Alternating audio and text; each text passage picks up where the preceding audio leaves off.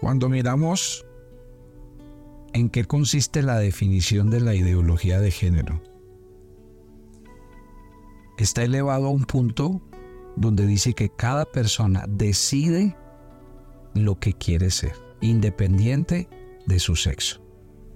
O sea que están dejando a cada persona que elija según su criterio. Rodeado de esto tenemos factores como entidades multinacionales y gubernamentales, medios de comunicación, los amigos y las amigas. Terminaría yo haciendo una pregunta antes de comenzar el devocional del día de hoy. Entonces, ¿quién define mi sexo? ¿Lo define el Creador? ¿Lo defino yo? ¿O lo definen la cultura y las instituciones que hay a nuestro alrededor? Buenos días, soy el pastor Carlos Ríos y este es nuestro devocional maná, una aventura diaria con Dios. Ayer hablamos claramente y dijimos cuál fue el diseño, el plan y el propósito de Dios al hacer no solamente la creación, sino al colocar al hombre y a la mujer como corona de la creación. Cualquier acto que va contra eso, obviamente, es ir contra el Creador mismo. La Biblia dice no hay justo, ni aún uno, no hay quien entienda, no hay quien busque a Dios, no hay quien haga lo bueno, no hay ni siquiera uno. No hay temor de Dios delante de sus ojos, dice Romanos capítulo 3, versículos 10 y 11, versículos 12 y 18. La historia de Adán y Eva es la historia suya y la mía. La historia de Adán y Eva es la historia de toda la humanidad. Usted y yo no podemos juzgar a Adán y a Eva porque cada día estamos eligiendo lo mismo que ellos. Ellos algún día quitaron a Dios del trono y se sentaron allí. Claro, es que eso era lo que les había ofrecido Satanás. El día que ustedes coman de este fruto serán abiertos sus ojos y serán iguales a Dios. Tan tenaz. Dice que contraste lo que dijimos el día de ayer cuando dice que el hombre en el momento en que Dios los creó estaban desnudos, se miraban ambos y no se avergonzaban. Miren la hermosura de la creación, donde no hay nada mal hecho, donde todo fue con un propósito, donde todo era perfecto. En cambio, mire lo que pasó cuando Adán y Eva pecaron y supuestamente les fueron abiertos los ojos. Entonces fueron abiertos los ojos de ambos y conocieron que estaban desnudos. Entonces cosieron hojas de higuera y se hicieron delantales. O sea que el primer resultado del rechazo a Dios es que estas personas se avergonzaron de su cuerpo y se sintieron incómodos con él. ¿No le está diciendo a usted este pasaje que estamos leyendo algo del tema que estamos tratando esta semana? Por eso yo les dije a ustedes y se los repito, yo no vengo aquí a atacar a los que hablan de la ideología de género y a las instituciones que nos, nos las están tratando de imponer. Yo vengo aquí a hablarle a los cristianos y al mundo moderno por qué estamos hablando de ideología de género. Porque el ser humano lo que hizo fue desplazar a Dios. Y mire, lo más impresionante es que en ese mismo jardín del Edén, donde Dios le había dado al hombre absolutamente todo para que trabajara, disfrutara, ese mismo lugar se convirtió en un escenario difícil y con relaciones complicadas. Y dijo Dios al hombre, por cuanto obedeciste a la voz de tu mujer y comiste del árbol que te mandé diciendo, no comerás de él, maldita será la tierra por tu causa. Con dolor comerás de ella todos los días de tu vida. Espinos y cardos te producirán y comerás plantas del campo. Con el sudor de tu rostro comerás el pan hasta que vuelvas a la tierra, porque de ella fuiste tomado. Mire que la humanidad después de esto se corrompió. La Biblia dice que usted y yo somos polvo, débiles, falibles. Y por eso hoy en el mundo caído donde estamos, hay cáncer, hay depresión, hay trastornos alimenticios, hay enfermedades del corazón, hay disforia de género. Y todas estas cosas son la evidencia de una creación corrompida. Y sin mencionar el dolor causado por las fallas morales, como lo plantea la Biblia. Y ustedes lo han visto a lo largo de la humanidad.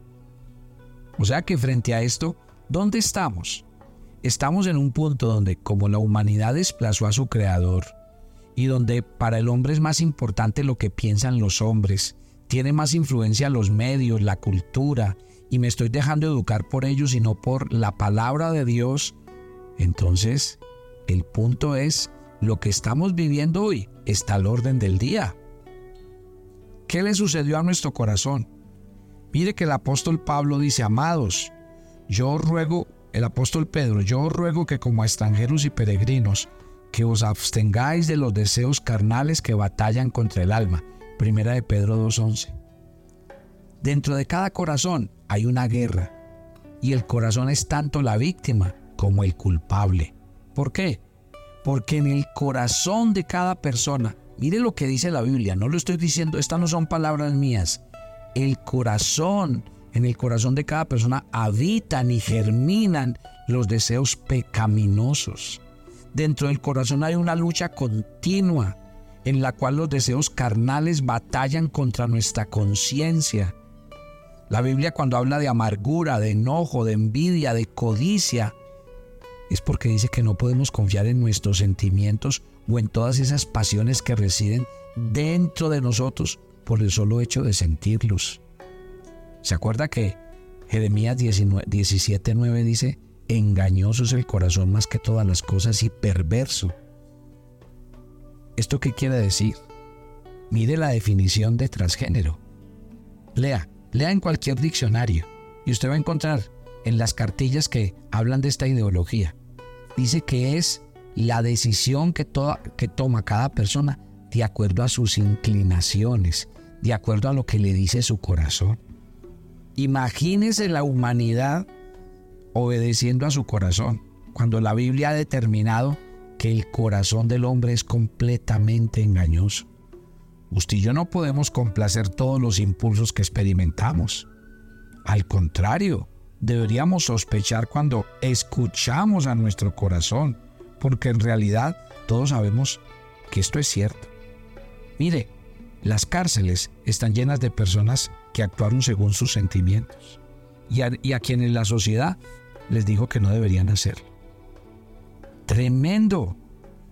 Es un hecho que eh, en el mundo la gente a veces vive insatisfecha, confundida, pero nosotros tenemos que tener una autoridad con que movernos y por eso yo insisto en el tema del que hablamos de ayer. ¿Qué dice la Biblia? ¿Cuál es el diseño del Creador? ¿Cuál fue el propósito de Dios al hacer hombre y mujer? ¿Por qué Dios estableció unos roles? ¿Por qué a través de esos roles nace la familia? Usted no se ha dado cuenta.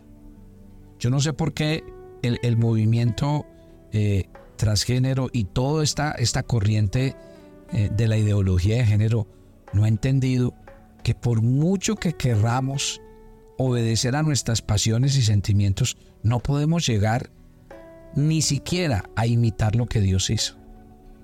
Dígame, de una relación como esta es cuando puede salir un hijo, de dónde puede salir el concepto de familia. No se puede. ¿Y por qué no se puede? Porque es ir contra la naturaleza. Pero como el hombre siempre ha desafiado a Dios, esa es una de las condiciones en las que vive el ser humano el día de hoy.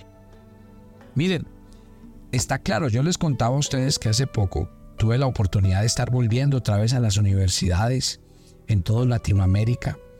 Durante muchos años con mi esposa estuvimos en la universidad hace unos años y encontramos que en la universidad habían muchos grupos cristianos predicando de Cristo y cuando uno se encontraba a la gente y les predicaba de Cristo, pues uno encontraba que sí había inconformidades, habían dudas, pero la gente era abierta para conversar. ¿Sabe qué fenómeno me encontré ahorita al volver a la universidad? Nosotros hacemos, tenemos un método para evangelizar que se llama el test de Dios. Y hacemos una pregunta, ¿usted cree en Dios? Si la persona nos dice que sí, le hacemos unas preguntas, pero si nos dice que no, le hacemos otras. Pero el fin es lo mismo, llevarlos a través de una conversación. ¿Sabe qué nos hemos encontrado? que la gente que nos dice que no cree en Dios, cuando empezamos a decirle que sustente eso, no es capaz. ¿Y sabe por qué? Porque ni siquiera ellos mismos saben por qué no creen. O sea, su ateísmo no es algo de lo cual estén convencidos y tengan un sustento. ¿Sabe qué es? Es rebeldía. Rebeldía contra todo lo que se llame Dios. Rebeldía contra cualquier cosa que se llame religión. Y cuando yo veo hoy eh, el gran movimiento que está dominando las juventudes, estoy viendo lo mismo. A veces la gente adopta posiciones, más es un acto de rebeldía. ¿No lo ha notado? El mundo ha cambiado. ¿Quién dijo que la relación de padres a hijos ha sido fácil alguna vez en la vida? Nunca ha sido fácil. Sobre todo porque al padre le toca ejercer una función de disciplina, normas, reglas, límites. Entonces nunca ha sido fácil. Por ejemplo, la relación de las mamás con sus hijas. Encuentra que hay eh, irrespeto, que hay eh, tal vez malas palabras, pero usted ha notado hoy, usted ha visto hoy en qué están traducidas las mismas relaciones de mamás con hijas, de un total irrespeto y desafío. Hoy ya mandan a la mamá a la porra, usted no me hable, no me diga nada, usted es esto y con todo lo que usted se imagine. O sea, no estamos hablando de nada, de nada nuevo, pero sí estamos hablando que esta consecuencia de la caída en el jardín del Edén cada vez tiene más efectos sobre la humanidad. ¿Por qué? Porque hoy encontramos una sociedad de niños, jóvenes y adolescentes a los que no les fue enseñada la palabra de Dios. Y claro, si usted mira la palabra de Dios, ¿de qué está llena? De eso, de principios, de principios que hablan de honra, de respeto, de principios que hablan, y, esto no quiere decir que los papás cristianos no tengamos problemas con nuestros hijos. Sí, los tenemos, pero lo que quiere decir es que está a otro nivel. El tema de la caída en el jardín del Edén nos está diciendo eso, y yo quiero decirle a los jóvenes, a los adolescentes que andan confundidos. Yo creo que es un asunto de confusión.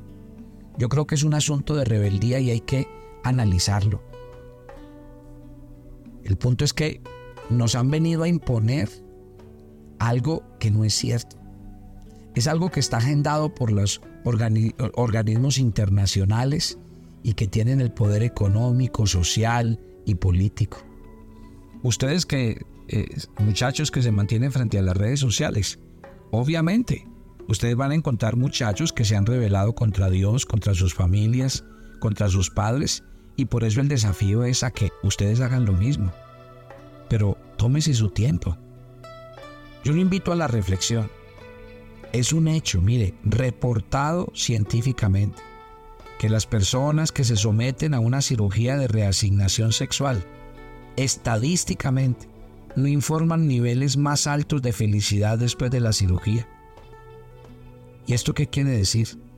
Que actuar conforme al deseo de vivir como el género opuesto al sexo biológico que Dios nos dio, no trae paz al corazón. Y eso es lo que hay que pensar. Hace poco vi el testimonio de una mujer que algún día, siendo niño, pues nació siendo niño. Y ella empieza a contar su testimonio. Y en su testimonio ella dice que la influencia de, de sus amigos, de los medios, la llevó a tomar la decisión de cambiar su sexo de, hombre a mujer. Pero también algún día se sentó a ver un documental. Y cuando se sentó a ver el documental, por alguna razón, ese día empezaron a hablar del papel de la mujer cuando amamanta a sus hijos. Y esta mujer cuenta lo que sintió en su corazón. O sea, lo que Dios empezó a producir en el corazón de ella y empezó Dios a trabajar en ella. A le si ves. ¿Qué eres hoy? El producto de lo que algún día te dijo el corazón, te dijo la sociedad, te dijeron los medios, pero tu corazón no estaba preparado para tomar una decisión. Eras niña, eres, eras un niño, no tenías la, la capacidad y entonces dejaste que los medios y todo lo que había a tu alrededor te envolviera. Y hoy no eres la persona que Dios quiere que, que seas. Hoy te vas a perder el privilegio y la bendición de ser lo que Dios te mandó ser. Y esta mujer empezó a contar su testimonio.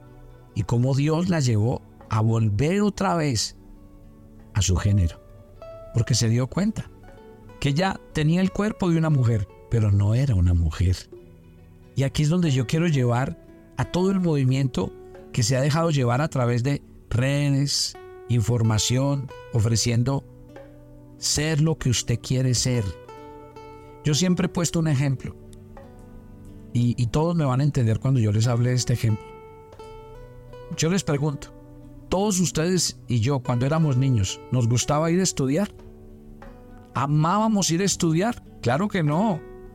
Todos los días amanecíamos con una disculpa, con dolor de cabeza, no queríamos ir, nos inventábamos una cosa y la otra. Pero ¿qué hicieron nuestros papás? Nos obligaron a ir a estudiar. Hoy cuando somos adultos y pensamos de ese momento, ¿qué decimos? Le decimos gracias a nuestros padres por obligarnos a hacer lo que en ese momento no queríamos, pero que iba a ser un bien para nuestra vida. Yo sigo insistiendo, a mí el punto preocupante, el punto álgido, el punto crítico está en el acompañamiento a nuestros niños y a nuestros jóvenes. ¿Por qué? Porque la caída de Génesis le llevó al hombre a decir, hagamos lo que diga el corazón. Y eso es lo que está pasando en el mundo moderno. Y sobre todo, cuando están trabajando en niños, en niños y adolescentes, ellos todavía no tienen la capacidad, la madurez de saber ni siquiera la decisión que están tomando. Están confundidos, no es otro tema.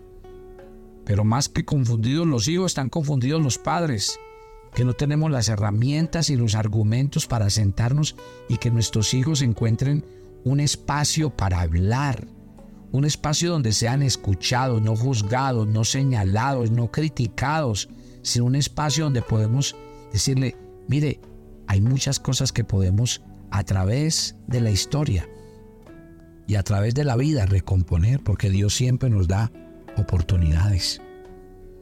Entonces cuando hablamos de esto, mi querida familia, Dios tiene un llamado para nosotros.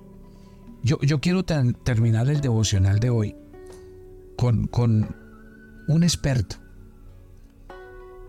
Este experto, mire las palabras que dijo.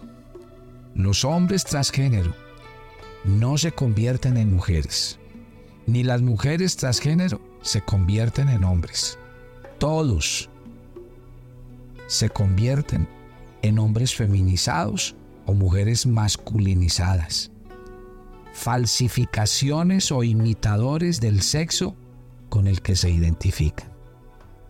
Ahora, muchos se indignarán con esta afirmación, pero vale la pena señalar que este Dr. McHugh, que es el que estoy citando, es uno de los psiquiatras más prestigiosos de nuestro tiempo. Con esto, mi querida familia, simplemente volvemos a un punto crítico en este tema de la identidad de género. Y es entender que lo que estamos viviendo hoy es fruto de una sociedad caída, pero a la vez del enemigo que bombardea una y otra vez para convertir a la humanidad en lo que Él siempre ha querido. Gloria a Dios, estamos oyendo su palabra y su palabra siempre tiene un mensaje para nosotros. El día de mañana voy a compartir con ustedes preguntas y respuestas más comunes con respecto a este tema y yo sé que van a ser de mucha bendición para sus vidas. Padre, gracias por esta mañana, por el comenzar de este nuevo día y gracias por cada oyente de Mana que nos edifica, que nos enseña y que nos habla el corazón. Oro por cada uno y te pido que este día se convierta en un día donde tu presencia nos guíe y nos enseñe. Nos encomendamos a ti, en Cristo Jesús. Amén y amén.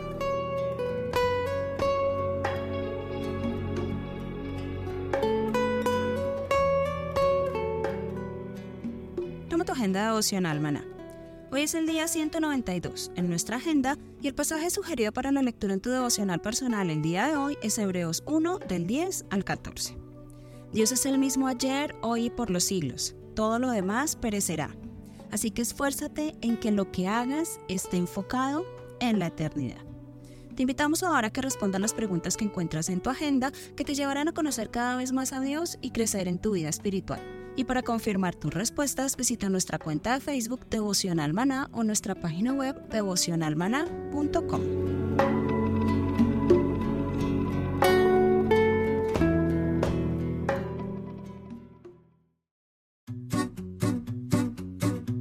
Los llevaremos en una travesía de 15 días por los países de Turquía e Israel.